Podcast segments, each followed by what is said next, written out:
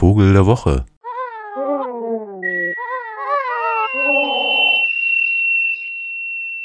Jeder in der deutschen Wehrmacht weiß, wer Hugo Stieglitz ist. Warum Hugo Stieglitz unter den deutschen Soldaten so berühmt ist, hat einen einfachen Grund. Als Angehöriger der deutschen Wehrmacht brachte er 13 Gestapo-Offiziere um.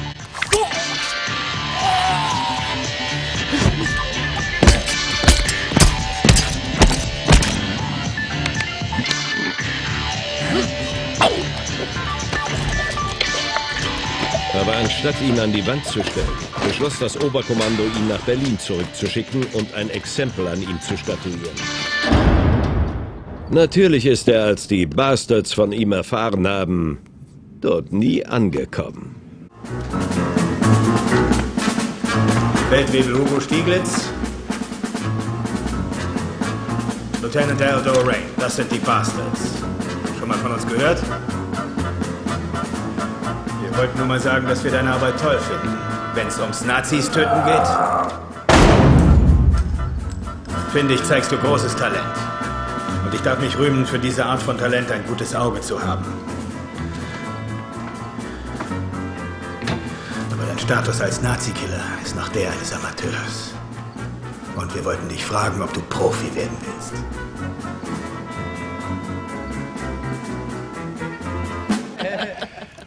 Der Name Hugo Stieglitz ist vom Regisseur Quentin Tarantino mit Sicherheit nicht ganz zufällig ausgewählt worden, denn einerseits gab es ein durchaus angesehenes Geschlecht von Stieglitzen, als zum Beispiel Leipziger Ratsherr Christian Ludwig Stieglitz 1724 bis 72 gelebt und 65 in Wien gemeinsam mit seinem Bruder Wilhelm Ludwig um die Bestätigung seines Adels nachgesucht. Andererseits war der Name Stieglitz durchaus belegt durch ein erfolgreiches Geschlecht deutsch-jüdischer Intellektueller, von denen ist einer nämlich Ludwig Stieglitz ab 1826 Baron Ludwig Stieglitz geschafft hat, erster Präsident der 1860 gegründeten Staatsbank des Russischen Reiches zu werden. Ludwig Stieglitz war der jüngste von drei Söhnen des Waldecker Schutzjuden Hirsch Bernhard Stieglitz und seiner Frau Edel Elisabeth und der Dichter Heinrich Stieglitz war sein Neffe. Als junger Mann zog Stieglitz nach Russland als Vertreter des Familienunternehmens.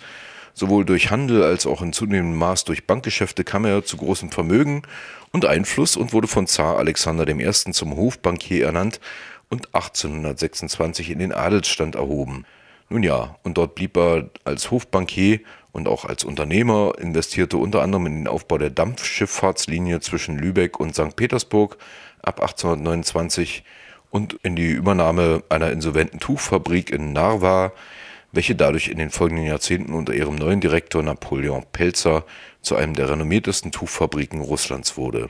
In Kurland erwarb er das Gut Groß Esern, also lettisch Esere, und dadurch war er ab 1840 auch Teil des baltischen Adels, der Herr Ludwig Stieglitz. Ja, warum äh, machen wir hier diesen Ausflug in die Genealogie? Weil der Name Stieglitz natürlich auch einen Vogel benennt, den Sie wahrscheinlich sogar kennen. Auch Distelfink genannt. Der besiedelt Westeuropa bis Mittelsibirien, Nordafrika und West- und Zentralasien. Selbst in Südamerika und Australien oder Neuseeland wurde er eingeführt und ist so ein Finkenvogel, so ein kleiner, bunter, aber ein schöner. Also ein gelben Schnabel, schwarz-rotes Gesicht und dann so eine weiße Maske und wieder schwarz und braun und gelbe Flügel und rot wieder drin und so weiter. Also ein extrem buntes Tierchen und zwitschert dieser Tage gern, nachdem er seine Jungen aufgezogen hat, mal wieder so vor sich hin in unseren Gärten in den Städten. Ja, typischer Finkenvogel, also ernährt sich von Samen und äh, na so Zeugs, ne? Gräsern und Zeug. Kleinen Insekten auch gerne mal, insbesondere Blattläuse. Ebenso ein kleiner Finkenvogel, ein samenfressender Stieglitz. Aber schön ist auch, wie die Leute früher den Stieglitz so betrachtet haben. Der Name Stieglitz, also in dem Fall der Vogelname, der leitet sich ja aus der polnischen Sprache her, nämlich Stigiel, so hieß er im Polnischen oder heißt er immer noch. Und das ist so ein bisschen dem lautmalerischen Lockruf des Vogels entnommen. Und die Bezeichnung Distelfink bezieht sich natürlich auf die Samen von Disteln, die er als Nahrung bevorzugt. In Großbritannien wird der Stieglitz als Goldfinch, also Goldfink, bezeichnet. Die auffällige Färbung des Stieglitz erklärt man sich in einer Sage folgendermaßen: Als Gott allen Vögeln ihre Farben gab, blieb der Stieglitz bescheiden in der hintersten Ecke sitzen. Und schließlich kam er als letzter zu Gott, der keine Farbe mehr hatte, naja, und da suchte Gott aus jedem Topf noch einen kleinen Tupfer und so kam der rote Schnabelgrund, der schwarze Scheitel, die schwarzen Flügel und der Schwanz zustande, die gelbe Binde über den Flügeln, die weißen Tupfen an Kopf, Flügel und Schwanz und der lichtbraune Rücken und die gelbweiße Unterseite.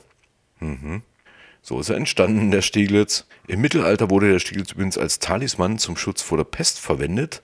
Äh, der Konrad Gessner hat den 1554 in seinem Vogelbuch erwähnt und setzt ihn bei Erkrankungen ein. So sollten also gebratene Stieglitze ein geeignetes Heilmittel gegen Bauchgrimmen und Darmgicht sein. Mhm. Und da man dem Stieglitz auch die Fähigkeit zuschrieb, Krankheiten anzuziehen, wurde ein solcher Vogel dann gern auch mal zu eben diesem Zweck in das Zimmer eines Schwindsüchtigen gehängt.